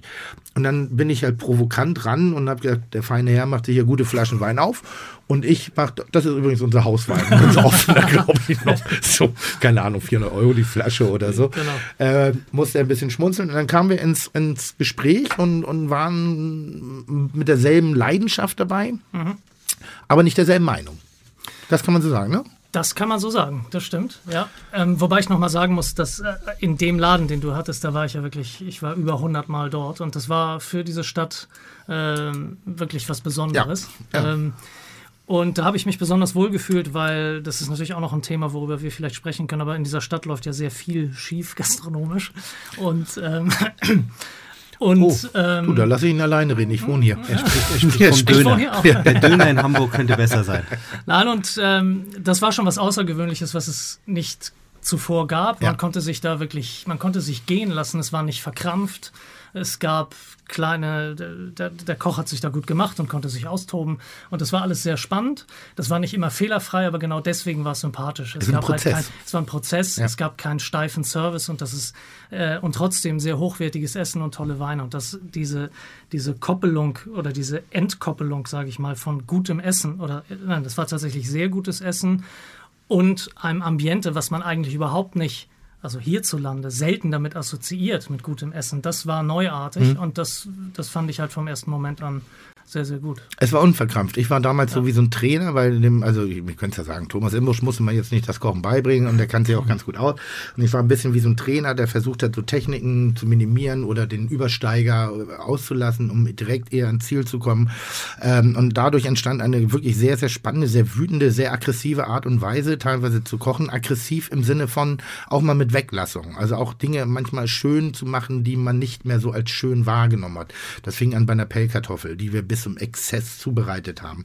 Butter, Brot, also so ganz ein Schnittlauchbrot haben wir mal gemacht. Das erste asiatische Gericht war bis an die Belanglosigkeit runtergewürzt, damit ich, weil ich nur, ich wollte nur die Aromen wahrhaben. Ich wollte keine Verstärkung haben, keine unter, also nichts, was kaschiert, sondern das die in der, in der pursten Form, wie man sich das nur vorstellen kann. Und da sind wir einen sehr, sehr spann spannenden Weg damals gegangen. Und da haben wir uns halt kennengelernt. Das ist nicht der Standard, auf dem du normalerweise arbeitest, sondern dein erklärtes Ziel ist es, und entschuldige, wenn ich das zu Plattitüd darstelle, in allen, das ist die, die, die, die Wurzel des deiner Seite mit den Erfahrungsberichten.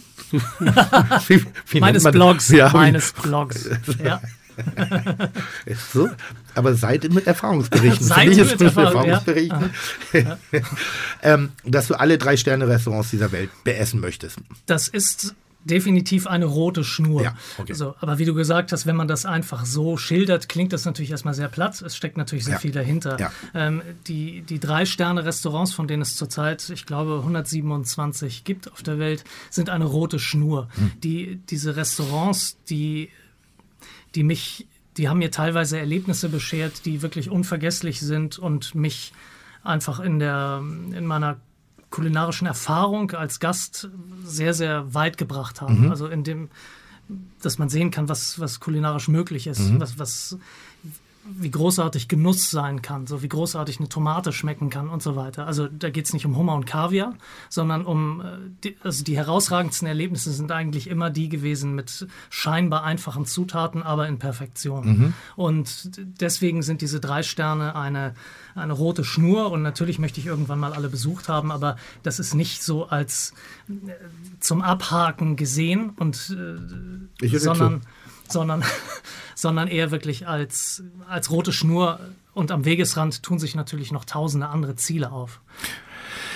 Könntest du ein, ein du bist ein Experte. Ich bin ein Experte auf einer anderen Ebene, erfahrungsmäßig aus, dem, aus der Berufswelt heraus. Könntest du einen Gast, also wenn du jetzt jemanden an die Hand nehmen willst, du lernst jemanden kennen und der sagt, ich weiß nicht, was du genau machst, ich verstehe das nicht. Und das ist ja oftmals, geht das einher mit, also eher Unwissen. Aus Unwissenheit wird eine Angst und mhm. aus der Angst heraus wird eine Abneigungshaltung. Dass ich sehr viele Bekannte in meinem Umfeld haben, die sagen, ja, Sternegastronomie brauche ich nicht, mit mhm. dem Scheiß brauchen sie mir gar nicht kommen. Wo ich sage, wie oft warst du denn schon da? Mhm. Und dann heißt es immer, ja, noch gar nicht, aber die haben kleine Portionen und die sind snobistisch und die sind dit und dat und das. Wo ich sage, nein, das ist gar nicht so. Da hat sich so viel getan und das ist so ein veraltetes Bild. Und ähm, wenn du jetzt eine, eine, eine Top 3 aufbauen müsstest. Und wir machen keine Hamburg-Sendung, wir machen mhm. eine, eine, einen, einen, einen nationalen, hoffentlich irgendwann mehr internationalen Podcast. Mhm. Ähm, dafür ist mein Englisch echt zu schlecht. Ähm, ja, aber es gibt ja auch Deutsche in Amerika, das zählt dann okay. als international. Okay, gut. Also wenn man den über Internetradio hört. Ich glaube, das macht man. Ne? Internet so. langt in dem Moment. So. Wir, also nur das, weißt du das hoffentlich, ne? Das Ding hier ist etwas fürs Internet. Das wird nicht im Fernsehen und nicht im Radio stattfinden, das ist im Internet. Du brauchst also ein WLAN oder dachte, zumindest im Internet kauft man Schuhe oder guckt sich Pornos an. Da kann man auch Podcast nein, hören. Nein, deine Schuhe, deine Schuhe sind... Ey, diese Welt wird immer geiler für mich. Was ich alles noch zu entdecken habe. Ich war ja noch am Anfang meiner Laufbahn. Also um zurückzukommen auf die Frage, ähm, wenn du jetzt drei Restaurants nennen müsstest, für jemanden, der sich nicht auskennt, der dir aber sozusagen oder demjenigen, der unwissend ist, ein wenig die Welt erklärt. Also jemand, der bislang nur an der Bollerei essen will, war, möchte jetzt mal. Dem muss man viel erklären. ding, ding, ding, ding, ding, ding, ding, ding, ding, ding, ding, ding, ding. Ja, ja. Ähm, aber es ist doch schön, dass also er so ein Gast ja, ist, der, ist super, der wirklich ist direkt super, mal... Ist super, super. Also jemand, der sich außerhalb der äh, Foodblogger-Welt ja. bewegt, könntest du dem erklären, welches Radio er, äh, welches Radio, das ist denn los hier? Nochmal, ich fange von vorne an. Könntest du eine Restaurantempfehlung geben für einen Menschen, der sagt, ich möchte mal einen Stern essen, wo du am ehesten sagen würdest, der erklärt die Qualität eines Ein-Sterne-Restaurants? Und wenn ja, welches? Das ist eine sehr spezifische Frage, die ist Dankeschön. gut, aber ich würde, ich würde die Grenzen dieses Landes auf jeden Fall sofort verlassen. Okay. Und es ist immer schwierig, einzelne Restaurants zu benennen. Aber das heißt ja nicht, dass es das Einzige ist. Es geht nur darum, ich, ich möchte von dir lernen. Richtig, Sag, genau. empfehle mir doch mal ein Restaurant. Ich möchte in die Welt mal reinschnuppern. Ich, ich würde beispielsweise in das Restaurant El Cano in Spanien reisen, im Baskenland. Was kann das? Das kann den besten Steinbutt der Welt grillen draußen auf der Straße und dir in einfachstem Ambiente auf den Teller bringen. Das kann das. das, das heißt, das Stern. steht für dich. Warum, warum steht das für dich für einen Stern? Weil das eine Qualität, eine Qualität, das steht für mich für eine absolut großartige Produktqualität und das ist die Basis aller hervorragenden Küche. Okay. Für mich. Sehr gut. Also Und damit komme ich sofort wäre, klar. Ich ja. hätte jetzt für einen guten Steinbutt würde ich sogar den King noch äh, rezitieren aus, aus von Sylt, mhm. weil der wirklich sehr gut mit diesem Fisch umgehen kann. Also wirklich exorbitant gut. Ja, sicher. Ähm, zwei Sterne. Das ist ähm, schwieriger zu sagen. Müsste hm. ich länger drüber nachdenken. Hm. Zwei. Exemplarisch für zwei. Ha. Es gibt zum Beispiel ein sehr gutes Restaurant in Köln, das Le Moissonnier, mhm. welches ein, ein kneipenartiges Ambiente hat, mhm. aber sehr, sehr kreativ und hervorragend französisch kocht. Das ist in Deutschland ein sehr gutes Beispiel für ein sehr unverkrampftes Ambiente für so eine Küche. Also die, die Leuten diese äh, Vorstellung wegnimmt von verkrampftem äh, Service und steifen. Warum hat das Service. im Verhältnis zu dem erstgenannten Restaurant zwei Sterne? Weil die Küche komplexer und ausgefeilter ist. Da kommt dann eben nicht eine hervorragende Zutat auf den Tisch, sondern wirklich sehr kreative Gerichte mit noch komplexeren Geschmacksbildern, ähm, wo, wo mehr passiert am Gaumen noch. Okay, und jetzt kommen wir zum dritten Stern. Also jemand, der sagt, ich war noch nicht drei Sterne essen, das möchte ich mal machen. Auch das ist eine sehr schwierige Frage und selbstverständlich gibt es dort mehr als nur eine Antwort. Aber ein, ein Restaurant, von dem ich glaube, dass es wirklich jeder verstehen würde, wäre das Chef's Table at Brooklyn Fair in New York. Ja, da, da kommst, da kommst du auch, kommst Chris auch, aber gut, aber das ist. Ja. Oh, Alter, Ja, was, ist- da, da muss ja. Ja, das ist so. Ja, das ist. ja. Also da, da kocht ein exzentrischer, äh, autodidaktisch, also ein Autodidakt, ähm, der Cesar Ramirez, der kocht dort, der, der beschafft die besten Zutaten aus der ganzen Welt, der hat fast unlimitiertes Budget zur Verfügung ähm, und tischt die in sehr einfachen Gerichten auf und da kann man Produkte von äh, außergewöhnlichster Qualität erleben. Wie versuchst du jemanden zu erklären oder wie holst du jemanden in diese Welt rein, der sich nicht so wie wir berufstechnisch oder aufgrund einer wirklich persönlichen Leidenschaft, wie, wie bereitest du den vor auf so ein Essen? Also du gehst sagst ja nicht irgendwie jetzt, boah, komm, lass mal gleich zu Ramirez gehen. Das würdest du nicht tun. Du würdest gucken, irgendwie, wie kann ich ihn darauf vorbereiten? Weil ich denke, das ist ähnlich wie in der klassischen Musik oder auch in der Jazzmusik. Äh, drei Sterne ist, da musst du vorbereitet sein. Du wirst immer eine gute Qualität spüren. Du wirst immer merken, dass da mehr Herz, mehr Seele, mehr Produkt, mehr Fachkenntnis drin ist, aber du wirst nicht unbedingt nachvollziehen können, warum das drei ist. Also, wie bringst du jemanden in diese Welt rein? Vielleicht kann man das nicht auf Anhieb nachvollziehen, aber ich würde, ich wäre mir gar nicht so sicher, dass so ein Cesar Ramirez nicht geeignet wäre. Für mich wäre wichtig, dass, also ich würde als erstes Restaurants versuchen zu finden, die von diesem ganzen pompösen Service und Ambiente befreit sind. Das ist mir ganz wichtig, weil das ist etwas, was man in, in unseren Breiten sehr selten erlebt. Also ist Bullerei raus. nee, eigentlich wäre sie drin. eigentlich wäre sie drin. Nein, nein. Sie wäre genau drin, wenn das Essen auf drei Sterne-Niveau wäre. So. Und ähm, das ist genau das, was ich meine. Ähm, das, mir ist es wichtig, von diesem ganzen Bild, was man im Kopf hat von steifem Service, da runterzukommen. Und ich würde dort erstmal ein Restaurant suchen, was einen entspannten Rahmen bietet. Und das ist in der ähm, in Deutschland sehr schwierig, bis fast, also auf drei Sterne-Niveau ist es so gut wie unmöglich. Und da muss man eben schon weiter reisen, um sowas zu finden. Japan natürlich ist nochmal eine ganz andere Welt und Kultur. Da muss man für offen sein. Aber in den USA zum Beispiel ist sowas, ist sowas einfacher möglich. Das heißt, ich würde, ich glaube, dass es durchaus möglich ist, ähm, jemanden sofort an ein Drei-Sterne-Restaurant zu führen, auch in Frankreich. Da gibt es ja äh, großartige Produktqualitäten. Das kann man schon machen. Ich könnte einen auch sofort in ein Drei-Sterne-Restaurant führen. Gibt es nicht eine Stufe drunter? Weil das ist genau so ein bisschen das, was, was, was mich halt Ja. so ein bisschen anerft. Also das ist so, ich will es lernen. Und jetzt hast du New York, jetzt hast du Frank äh, Spanien, dann sagst du Frankreich. Nee, was war das Zweier? Wo waren wir? Ach, das war Köln. Das geht Ja, noch. genau, so, geht noch, ja. Geht es nicht eine Nummer tiefer? Also geht es nicht eine Spur tiefer? Weil, also nur mal für mich zum Ja. Fest, um deutlich zu machen, du, du bist Restaurantkritiker, ohne ein klassischer Kritiker zu sein, weil du es nachher kommerziell nicht weiterverwertest. Das heißt, du bist relativ frei von persönlichen Sichtweisen, die eventuell kommerziell zu werten sind. Beispiel dafür für mich der Gummio. Komplett, komplett belangloses Heft. Interessiert mich aber nicht. Also wirklich, finde ich, finde ich, finde ich auch nicht legitim. Ich finde die Art und Weise, wie sie darüber schreiben, also wie sie schreiben, wie sie teilweise Kollegen und Restaurants wirklich mit Dreck beschmeißen. Irgendwie, ich bin es gewohnt, weil ich bin Fernsehkoch. Aber äh, wie sie da teilweise wirklich in der Formulierung äh, äh, geschäftsschädigend vorgehen, bis hin zum Rufmord in meinen Augen teilweise, das ist nicht in Ordnung. Der Michelin, den akzeptiere ich sehr, den schätze ich sogar sehr, weil ich glaube, das Prinzip dahinter ist, du erfüllst unsere Kriterien, dadurch bekommst du unsere Wertung und damit kannst du dich schmücken. Das bedeutet aber nicht zwangsläufig, dass das Restaurant, das nicht damit geschmückt ist, automatisch schlecht arbeitet Stimmt. oder schlechter. Also das ist ja, weil ich finde, dass Essen sowieso nicht berechenbar ist und kategorisierbar. Es gibt einen Erfahrungswert, aber ich denke, derzeitig gibt es äh, mehr Ein-Sterne-Restaurants in Deutschland, als wir derzeitig haben. Und vor allen Dingen, es gibt viel mehr berechtigte Ein-Sterne-Restaurants als noch vor zehn Jahren. Ja. Ich fand, zehn, vor zehn Jahren hatten wir einen relativ Base in Deutschland, was Qualitäten angeht. Da war es alles sehr klassisch, sehr traditionell. Ich finde, die Zwei-Sterne-Läden sind eigentlich die Ein-Sterne-Restaurants von gestern. Also das ist da, die eine wirklich herausragende, gehobene Küche machen. Und die Drei-Sterne-Restaurants, finde ich, fehlt manchmal der Innovationsgrad. Also deshalb, wenn du Ramirez, mit Ramirez ankommst, für die Experten ähm, oder für die Nicht-Experten, das ist schon fast eine experimentelle äh, Küche ohne ohne das Gewohnte zu verlassen. Also ohne, also wir reden nicht von Modernist Cuisine oder Molekularküche oder ähnlichem. Wir reden schon vom echten Kochen. Mhm. Aber da werden Trends gesetzt und da sind, ist manchmal Tellersprache und Produktzusammenführung, wo du denkst, ja, verstehe ich, aber musst, musst du auch, aber würdest du nicht auf der Toilette drauf kommen? Also würdest nicht unbedingt sofort die eigene Idee haben, als jemand, der nicht in diesem Metier drin steckt. Mhm.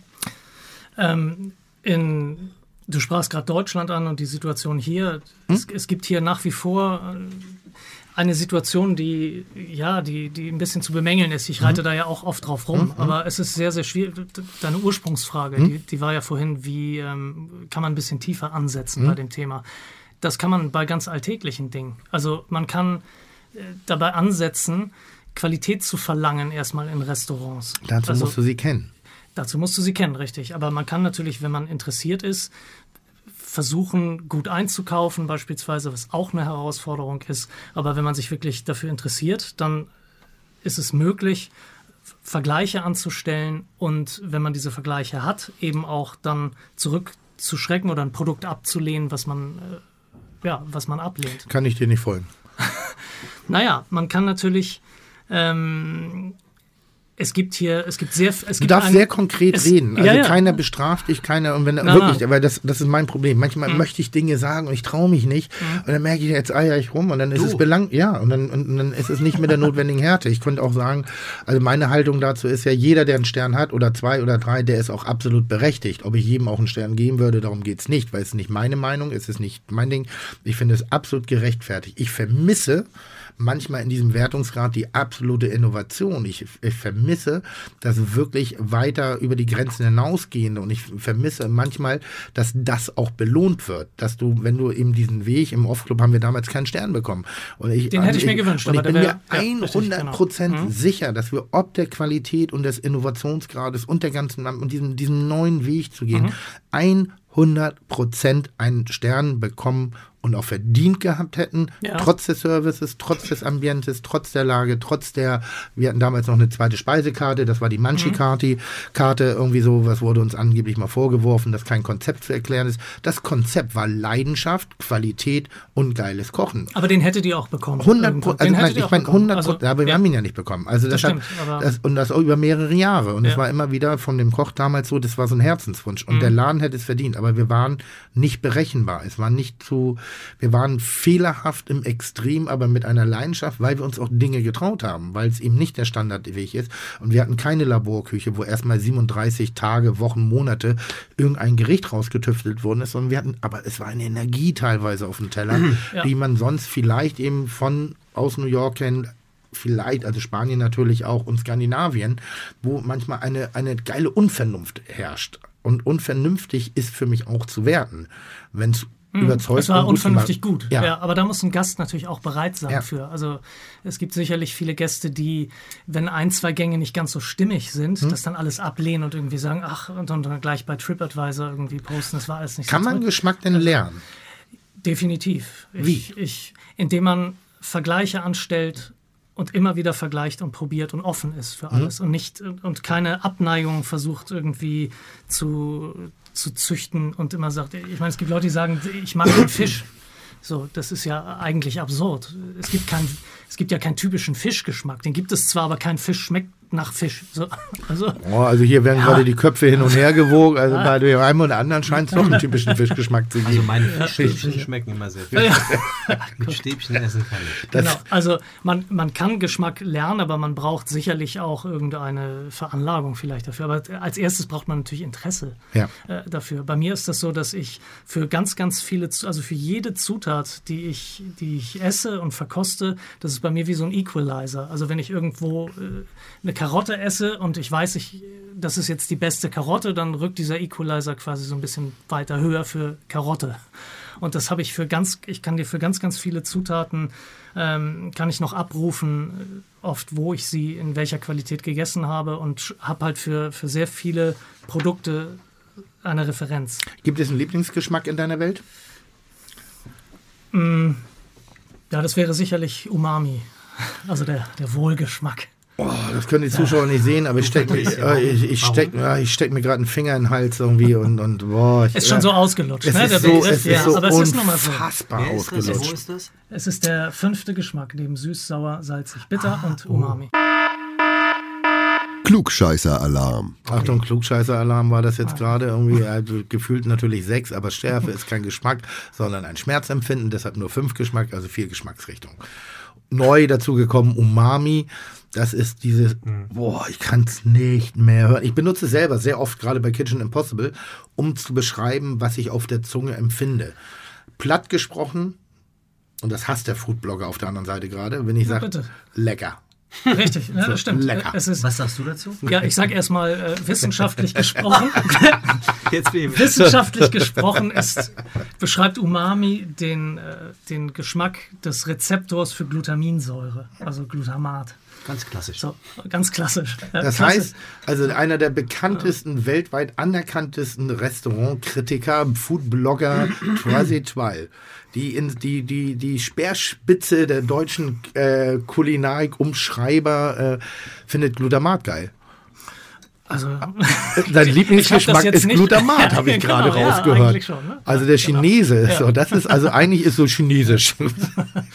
Nee, oder japanisch eher. Also Ja, die sind ja auch, äh, ja, klar, ist ja einfach nur teurer. Aber es ist wie chinesische Sojasauce. genau. Na, was, was wirklich, ich meine, jemand, der da nicht drinsteckt, hört jetzt Glutamat und sagt, wie, äh, wie der verstehe ich Ja, jetzt das nicht. ist, naja, gut, das hat natürlich, ja, aber das hat ja einen Sinn, dass, dass es diesen, dass, dass die chinesischen oder viele schlechte chinesische Restaurant, in, Restaurants in Verruf geraten sind, ihr Essen damit Glutamat äh, anzureichern. ja, aber Digga, wenn du jetzt zu mir kommst, dann, dann hau ich einfach einen Löffel Glutamat in mein Essen und dann sagst du, mh, oh, Nee, diese, wahrscheinlich- diese wahrscheinlich nicht. Ebene des Gerichtes, welche Tief und welche Höhe. Na, das, das allein reicht natürlich nicht. Dann könnte man sich ja auch in Labor setzen und einfach irgendwelche Rezeptoren auf der Zunge versuchen Das zu machen triggern. ja viele. Vielleicht, ja. Weil äh, das ist.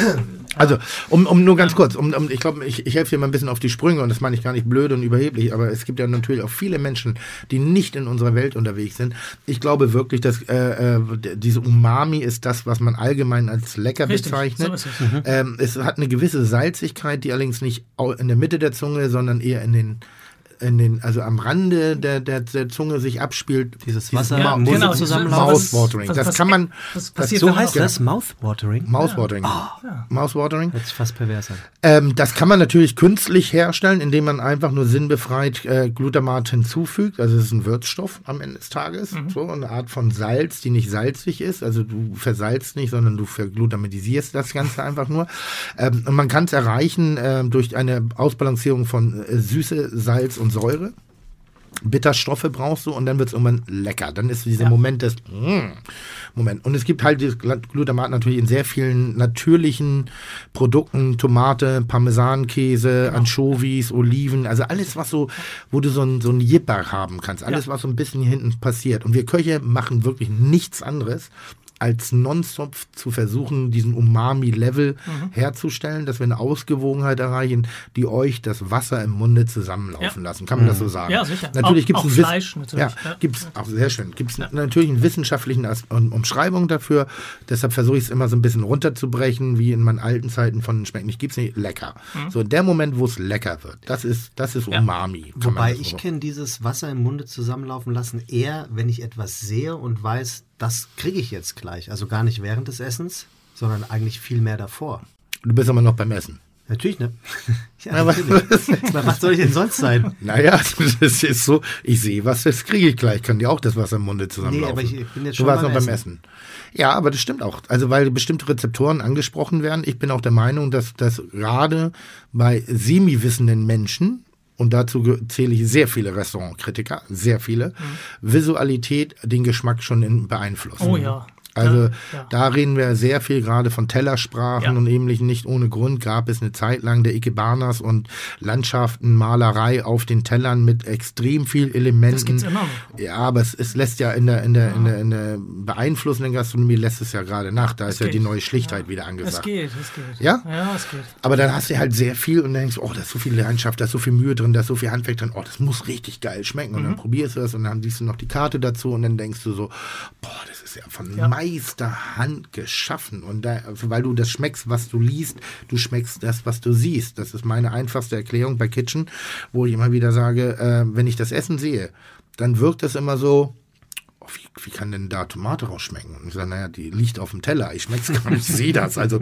geh, Tomate. So. Wenn ich, ne, also ich mach, meine Analyse hat viel mit Visualität zu tun. Und wenn, und dann geht's weiter, dann dann sehe ich eine bestimmte Tellervariante, ein, zwei, drei Produkte, die zusammengeführt wird. Das erklärt mir schon die Stilistik des Koches. Daraufhin kann ich Gerichte analysieren und bestimmte Produkte rauslesen, mhm. also nicht einsetzen. So, wenn ich einen nordischen Teller habe mit irgendeinem fermentierten äh, Gewichs drauf, ja. was mir massiv auf den Sack geht. Das, das ist oft schwierig. Äh, es ist auch so sinnbefreit. Also wenn sich da jemand wirklich reinkniet und richtig vermittelt, aber jedes Zeug nur mit heißem Essigwasser zu übergießen und dekorativ ins Regal zu stellen, geht mir auf den Pimmel. Das ist es auch nicht. Aber guck mal, warum haben denn, vielleicht kannst du das beantworten, ja. warum haben wir es in Deutschland nicht geschafft, das, was die Dänen geschafft haben, eine wirklich eine, einen ganz eigenen Küchenstil ähm, auf die Beine zu stellen, der weltweit anerkannt ist. Also da, vor, vor 10, 20 Jahren meine Meinung, niemand gedacht, Meine dass, Meinung dass wegen Menschen wie dir.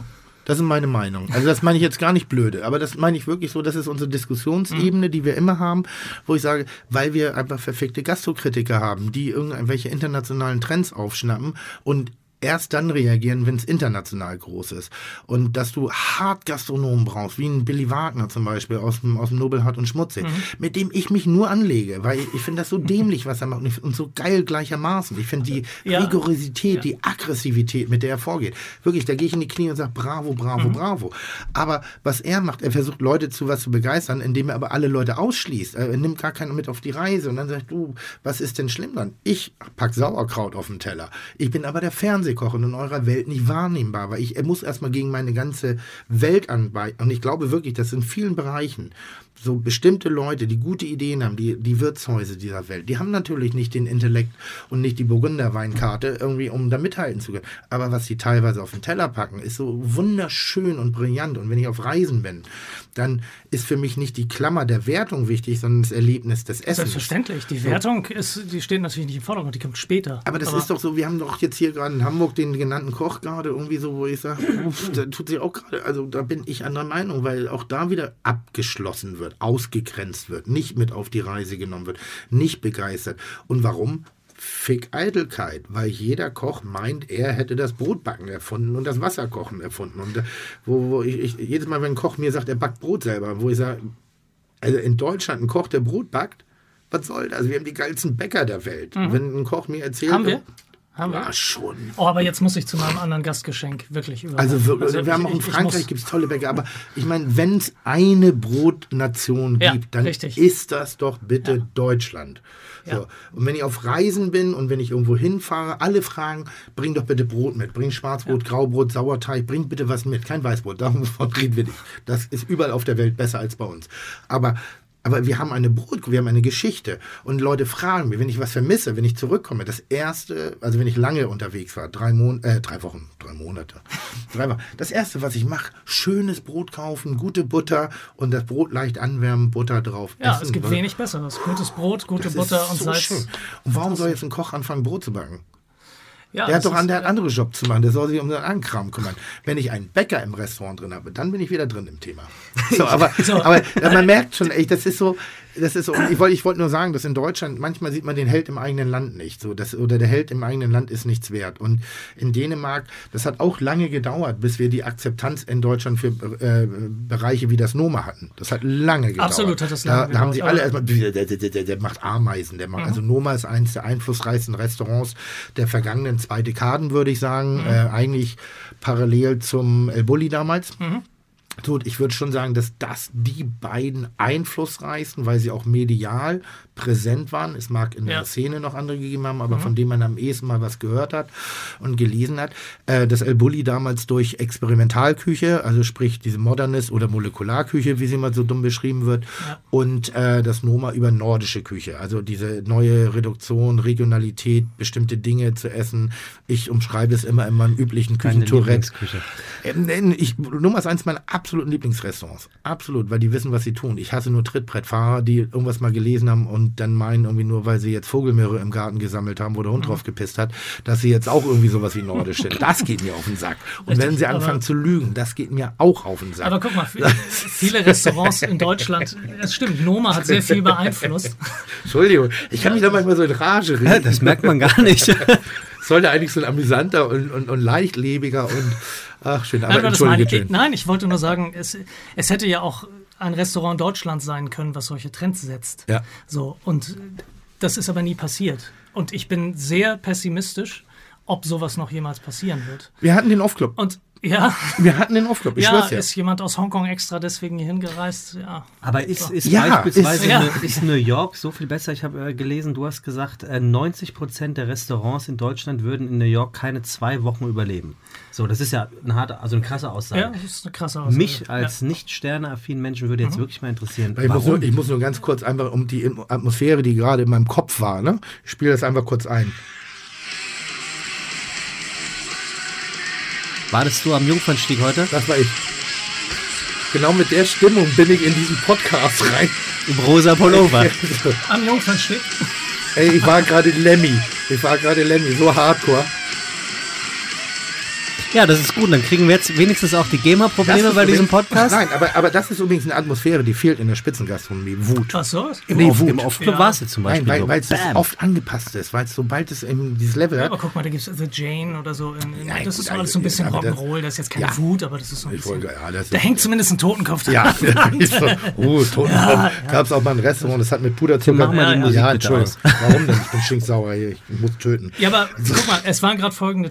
Ja. Das Thema Brot war auf dem Tisch und das Thema New York war Ja. auf dem Tisch. Und äh, sorry, jetzt habe ich dich in deiner Willst du Frage. noch mal wiederkommen, eigentlich bei Gar the way? nicht. Bitte? Würdest du noch mal wiederkommen? Ja, gerne. Na wirklich, weil es macht Ja. unfassbar Spaß mit dir. Äußerst gerne. Ich muss da ja auch erstmal ein bisschen Ja, reinkommen. ja, Ja, ja, ich den merk das schon. Kopfhörern auch Ja, ja, so ja. So.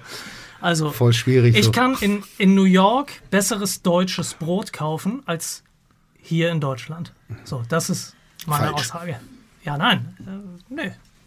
Also es ja, gibt nein, mehr. Möglichkeiten. Okay, damit es ist gibt, die Diskussion auch es beendet. gibt mehr, Falsch, ja, nö, nö, nein, es gibt nö. mehr Möglichkeiten und Da war ein Knopf draus. es, gibt.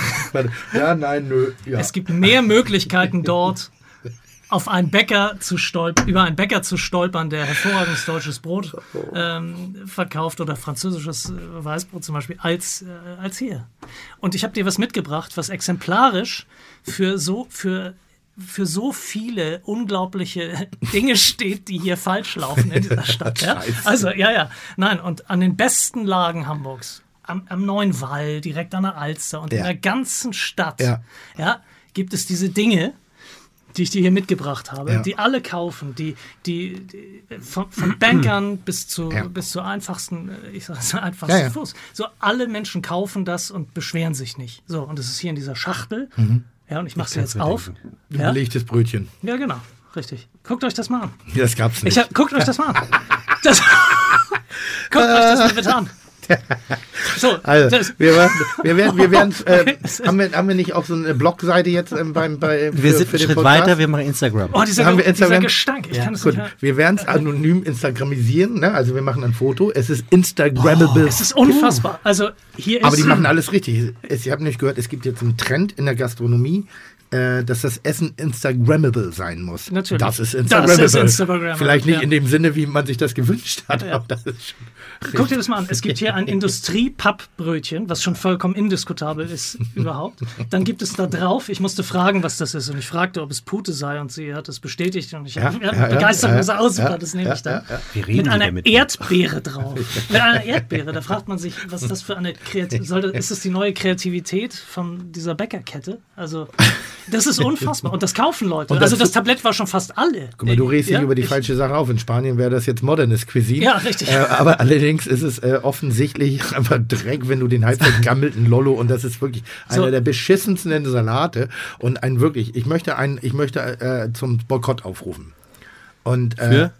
Für Lollo Rosso und Lollo Biondo Salat auf belegten Brötchen. Das mag ja noch sein. also das in ist der ja- Not kannst du ja noch, aber diese, diese Brötchen, das ist wie wirklich wie eingenässte Slip-Einlage. Das ist das widerlichste, was du irgendwie nur fressen. Ja, ja, aber- es ist wirklich grauen. So, Entschuldigt meine Wortwahl. Es ist kein, es ist kein Kindergarten-Podcast, aber manchmal muss man harsche Worte wählen, um harsche Dinge zu umschreiben, um auch zu sagen, es ist noch nicht mal mehr lustig. Also das ist Das ist- lustig ja. und traurig Ja, aber da ist ja nicht mal gleichermaßen. Lollo Rosso drauf. Wirklich, ich Das- habe Ich probiere das auch. das andere ist übrigens äh, ein, ein, ein, ein, ein, auch ein Brötchen mit Käse. Das ist wahrscheinlich die vegane, das ist, Frischkäse das ist die, nee, wahrscheinlich. nee, das ist die vegane Variante. Das ist mit einem Paprikaschmierkäse, würde ich es ummanteln. Allerdings wirklich, wirklich, wirklich an den Rändern angelaufen, als ich Hab's- als ich meine Junggesellenbude hatte und ich habe den Abwasch zwei Wochen lang gerne mal liegen lassen, ne, bis die Nachbarin vorbeikam und gesagt hat, junger Mann, können Sie mal ein bisschen, weil man konnte da reingucken, können Sie mal ein bisschen für Ordnung räumen, weil man denkt, das ist ja auch so Beruf und so. Das Ding, äh, das war frischer. Also das eingetrocknete Drecksding war äh, ge, ge, Besteck und Geschirr bei mir war frischer. Das ist schon, das ist aber, aber ein sehr intelligentes Gastgeschenk. ja, aber das allerdings, ist wirklich, allerdings das bin ist- ich wirklich der Meinung. Aber das ist, das ist ja unfassbar. Man, Ja. Und die Tatsache ist nicht, dass die Tatsache ist nicht, dass man das hier in irgendeinem Nischengeschäft bekommt, sondern man bekommt es alle 100 Meter. Das kriegst du in New York In den auch. besten, nee, eben nicht. Das bekommst du eben nicht. Da stolperst du in irgendeine Bäckerei rein und die Wahrscheinlichkeit ist enorm hoch, dass sie dir das beste französische Brot irgendwie äh, bietet, so, was du jemals gegessen hast. Nein. So. Na, Ich, äh, nochmal, ich glaube, das, ist so, das fällt mir ja selber auf, dass ich manchmal, also wenn ich jetzt reise, dann gucke ich links und rechts offensiver und bin motivierter, Dinge auszuprobieren und bin manchmal unvorbereiteter. Und in Hamburg bin ich automatisch oftmals sehr schnell wieder in meiner Welt drin und ich beschäftige und habe sehr schnell eine Meinung in der Stadt, weil irgendwie jede, jede Entwicklung ist auch gleichermaßen ein Angriff auf mein Weltbild und das klar, könnte ja richtig ja. sein. Ich habe ganz lange gebraucht, bis ich verstanden habe, was Qualität in der Hansestadt angeht. Und ja, wir haben, aber wir haben einen guten Bäcker. Ich nenne den Namen jetzt mal nicht. Gauss. richtig, genau, ja. genau. Auch in Eppendorf Ja, inzwischen irgendwie. ja. Und der ist in der Szene so umstritten, weil man Ja. irgendwann mal vor sechs, sieben Jahren irgendwas mal gefunden Ja, hat genau, in seiner richtig, Bäckerstube. Und das Brot ist unfassbar gut, wenn es, es ist aber auch unfassbar schlecht, wenn, wenn er Kacke gebacken hat. Aber das ist halt Handwerk. Das ist so diese, dieser, dieser, dieser Spagat zwischen Genialität und, und, und wirklich ja, manchmal auch wirklich grottenschlechter Umsetzung als solchen. Aber du bist breiter, du bist offener, du verlässt in New York. Gibt es für dich nicht dein Viertel? Da hier, wo du lebst. Du würdest jetzt wahrscheinlich nicht bis Wandsbek fahren, um da was Gutes zu essen, wenn dich nicht jemand darauf aufmerksam gemacht hat. Der fliegt In nach Wandsbek- Paris zum Mittagessen, da fährt er ja, auch nach Wandsbek. weil er davon wohnt. gehört Ja, hat. würde ich tun. Nein, weil er davon gehört hat. Ja. Ich glaube es wirklich. Ich glaube, dass immer die eigene Stadt, also jemand wie du, darf nicht über die eigene Stadt schreiben. Das ist meine, meine 100-prozentige... Naja, aber Nein, ein du bisschen wachrütteln muss ich natürlich. ja, nein, du, Das- du hast ja auch recht damit in ja. vielen Dingen, aber du darfst es nicht, weil dein Blick hier anders ist. Dein Blick ist für unvorbereitet. Hier ist die Motivation. Hier setzt du dich ins Taxi, guckst irgendwo hin, dann ist Mhm. so und dann sagst, fahr ich wieder nach Hause, ja, war nicht ganz so doll. Wenn du extra nach Paris fliegst, ja, um, da, um dieses Erlebnis zu haben, bist, ist alles schon vorbereitet. Ja, na, ist alles schon Erlebnis. Ja, aber da, da, da, du, dafür bist, bin du ich. bist eine Ausnahme. Nochmal, da, ich versuche ja nur das allgemeine Bild weiter zu transportieren, damit wir nicht nur raufknüppeln, sondern äh, ich sage mal, ich werde in Hamburg keine Restauranttipps geben. Tue ich manchmal, aber ich sage immer nur die guten. Ich habe, glaube ich, noch nie einen schlechten Restauranttipp gegeben. Ja, mich fragen ja auch viele Leute, aber die Auswahl ist natürlich nicht besonders groß. Also, Das wäre nochmal zum Abschluss, glaube ich. Achtung, So, dann haben wir es doch eigentlich, oder? Die letzten fünf Minuten. weil ich glaube, dass wir noch stundenlang diskutieren können und ich bitte dich wirklich noch häufiger vorbeizukommen und gerne auch mal als Dritter Ja, und gerne, sehr, das, sehr, weil es sehr macht gerne. unfassbar Spaß. Ähm, ich bin neulich über eine Geschichte gestolpert. Du hast ein Restaurant ziemlich zerrissen von einem anderen Hm? Koch. Und ich war, innerlich habe ich mich gefreut, ähm, aber natürlich habe ich auch ge- dachte ich, das ist nicht deine Aufgabe. Das ist nicht dein Job. Das ist nicht das, wofür du stehst. Weil dumme Menschen, und es gibt viele dumme Menschen, die deinen Podcast, äh, dein, dein, dein Blog auch lesen, also unreflektierte, die nicht über deinen Erfahrungsschatz verfügen, die genau das glauben, was du sagst und für die das wirklich, du bist eine Instanz. Und du hast ein Restaurant sehr, sehr, sehr hart verrissen, was nicht ansatzweise auf dem Niveau mitspielen will, auch deutlich vom Konzept her, mit dem, was du sonst so umschreibst. damit habe ich es aber auch nicht begründet. Das war ganz entscheidend. Ja, ich habe es nicht verglichen mit irgendeinem großen, äh, mit irgendeinem hohen kulinarischen Niveau. Aber es war so, es war so, wo ich dachte, ja, ich, also wieder, ich, Ja. ich habe mich Nee, ein bisschen gefreut, weil es mich nicht betroffen hat. Das hätte Ja. mich bei dir jederzeit auch treffen können. So, da bin ich ganz froh, dass du bei mir nicht zum Essen kommst, außer in den guten Dingern, äh, also Off-Club und ähnlichem. Ähm, aber da dachte ich, das sollte nicht deine Aufgabe sein, weil das, was ich bei dir so gerne lese und so gerne höre und so gerne, äh, wo ich dir auch so hundertprozentig vertraue, ist eben die Umschreibung derer Gerichte, wie du Geschmack beschreiben kannst, wie du die Zusammensetzung der Gerichte, wie dein Eindruck. Also du kannst das verbalisieren und hast dann ja auch deine Wertung da teilweise drin zur Orientierung. Aber das Schönere ist das geschriebene Wort. Und da bist du auch manchmal kritisch und dann bist du auch manchmal, ma- manchmal ein bisschen zickig und manchmal bist du aber auch auf den Punkt und total begeistert und richtig schön zu lesen. Nur ein Verriss, der stand, stand dir an der Stelle äh, nicht gut zu Gesicht. Das mochte ich nicht, weil ich dachte, oh bitte wird kein Gourmet. ähm, Heute übrigens noch zum Abschluss, wir müssen noch eine, eine kleine Zelebration verbringen. Heute ist äh, der Ehrentag der Pflanze. Ähm, neben dem Ehrentag der Pflanze, Tim, ähm, unsere Zuhörer wissen ja noch nicht, dass du auf diese Tage stehst. Das ist in jedem Tag, ja, in jedem Tag, jetzt mittlerweile gibt es einen Tag für. Heute ist aber auch noch der Scrabble-Tag. Und ich möchte dir das geilste Scrabble-Wort bitte für nicht immer mit, mitgeben. Nicht mit der höchsten Punktzahl, bitte nicht so, ein, so flach. Verglutamanisiert. Du hast es heute gesagt. Ich schenke dir verglutamanisiert für Scrabble und du wirst sie alle, um in deiner Welt zu bleiben, wegbimsen. Es hat keiner widersprochen. Ey, wir haben noch so viele schöne Dinge jetzt so parallel ein bisschen viel, recherchiert. ja. Das, das Tolle ist ja, dass man während des Gesprächs auch mal, äh, wie heißt das, das Internet benutzen kann, Ja. um nochmal so ein paar Dinge. Aber es war so flockig und es war so leicht und es war, glaube ich, und wirklich schön. Ich hoffe, man konnte transportieren, was du wirklich machst, was dich bewegt. Ich bin mir sicher, dass du noch sehr viel Ja, zu erfahren ist. Und ich, äh, ich, ich, Äh. ich möchte nicht, dass du äh, ich möchte nicht, dass du damit jetzt äh, verabschiedet wirst. Also du wirst Also, so heute verabschiedet. Verpausisiert? ja, ja, okay. Verpausalisiert? Naja, man, man kann ja tatsächlich darüber nachdenken, äh, er ist ja eine Instanz in dem gastronomischen Bereich, Bereich Knapp an mir dran, ja. ihn immer wieder als äh, Surprise-Act hineinzuholen, wann immer es darum geht, äh, auch mal kontrovers Ich die würde mich Stirn sehr freuen darüber, weil das einfach. Also ihr ich- müsstet den ich- ernsten Gesichtsausdruck sehen. Der Typ ist gerade vollkommen. Ich, der so voll, ich ich bin doch gar nicht. ver- Ich habe doch gar nicht. ich hab wir, haben noch, wir haben noch angefangen. nicht mal Ich eine mal Flasche angefangen, mich aufzuregen über den So. Schatz hier. Also ich würde Kann man das mal zumachen? Es ist Nee, das ist, also Entschuldigung, das ist, das ist, ähm, da muss man allerdings sagen, das hat was mit deinem ersten Studium zu tun. Architektur, less is more. Ja. Das ist die Quintessenz eines großen Ja, Architekten. ja. Less is more. Und das ist eigentlich jetzt auch gerade absolute Trendküche. Ja, total. Absolute Trendküche. Die komplette Reduktion aufs Nichts. Ja. Das war- Aus nichts. Sieht wirklich scheiße aus. Ähm, Ja. Möchtest du noch was sagen? Möchtest du irgendwas noch? Also die Nee, Zeit hast du jetzt noch. Ja, ja, ich grüße noch. Ja. Hier, Digga, guck mal, das war dieser Fernseherkoch. Frag den noch Frag mal. mich doch mal. Die kulinarische Gastfrage. Denn Kulinarik kommt hier immer noch von cool. Also ich frage dich mal was. ja, bitte. Und das meine ich jetzt wirklich mal ernst. Ich weiß, dass du es ganz anders siehst. Bin ich eine Luftpumpe oder nicht?